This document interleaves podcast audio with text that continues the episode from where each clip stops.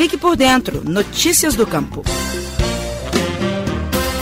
Em julho, as fortes geadas causaram perdas em cerca de 19% das áreas de cafezais de Minas Gerais, atingindo 173 mil hectares de lavoura, segundo a estimativa da Emater MG. O cafeicultor Sérgio Meirelles Filho teve pequenas perdas este ano, mas ao longo da vida enfrentou geadas destruidoras, que fizeram a família mudar de cidade várias vezes em busca de um recomeço. Sérgio nasceu em São Gonçalo do Sapucaí Sapucaí, no sul de Minas, e foi com a família para o norte do Paraná. Depois da famosa geada negra, se mudou com a família para o sul de Minas novamente. Apesar dos problemas, Sérgio diz que a paixão pela agricultura foi mais forte.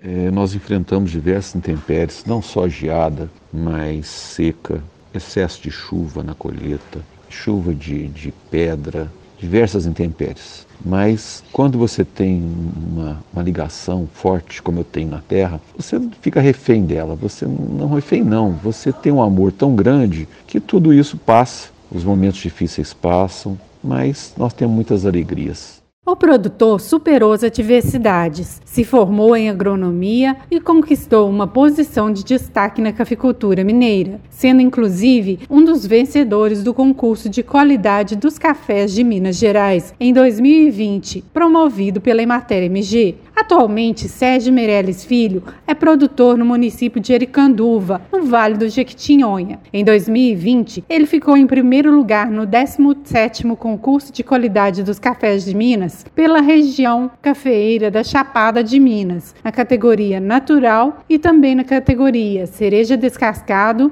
despolpado ou desmucilado. Sérgio vê um grande potencial para a produção de cafés especiais na região de Capelinha. A região de Capelinha, a região das Chapadas, das Chapadas de Minas, que hoje já é uma região demarcada, ela não tem potencial, ela é uma grande produtora de cafés especiais. Só que tem produtores que não sabem o que tem ali. Às vezes ele tem uma, uma, um café 85 pontos e ele entra no mercado como café normal, como café duro. E bebida dura, quando é um café mole, um café extra, um café é, especial, um café super especial. O coordenador regional de culturas da Emater MG em Capelinha, José Mauro Azevedo, conta que Sérgio tem um foco na melhoria contínua. Ele está sempre pesquisando, inovando e trabalhando, e é sempre muito generoso em dividir seus conhecimentos com outros produtores. O cafeicultor explica como tem conquistado prêmios na cafeicultura. É, não existe segredo de qualidade. Existe dedicação, existe processos, existe cuidados, é uma série de fatores. Você chegar num café de 85 pontos é uma coisa muito difícil. Mas se ultrapassar isso, são detalhes. É uma hora a mais de sol, é você não deixar o sol é, tão forte.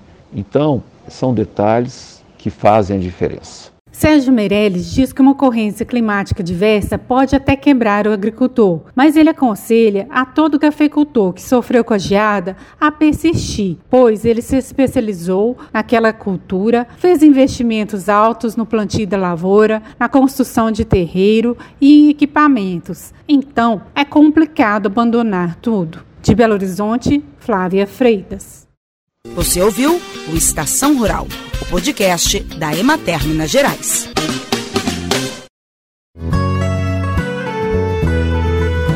Este programa tem apoio do Cicobi. As cooperativas financeiras são a força que o produtor rural precisa para produzir e crescer mais.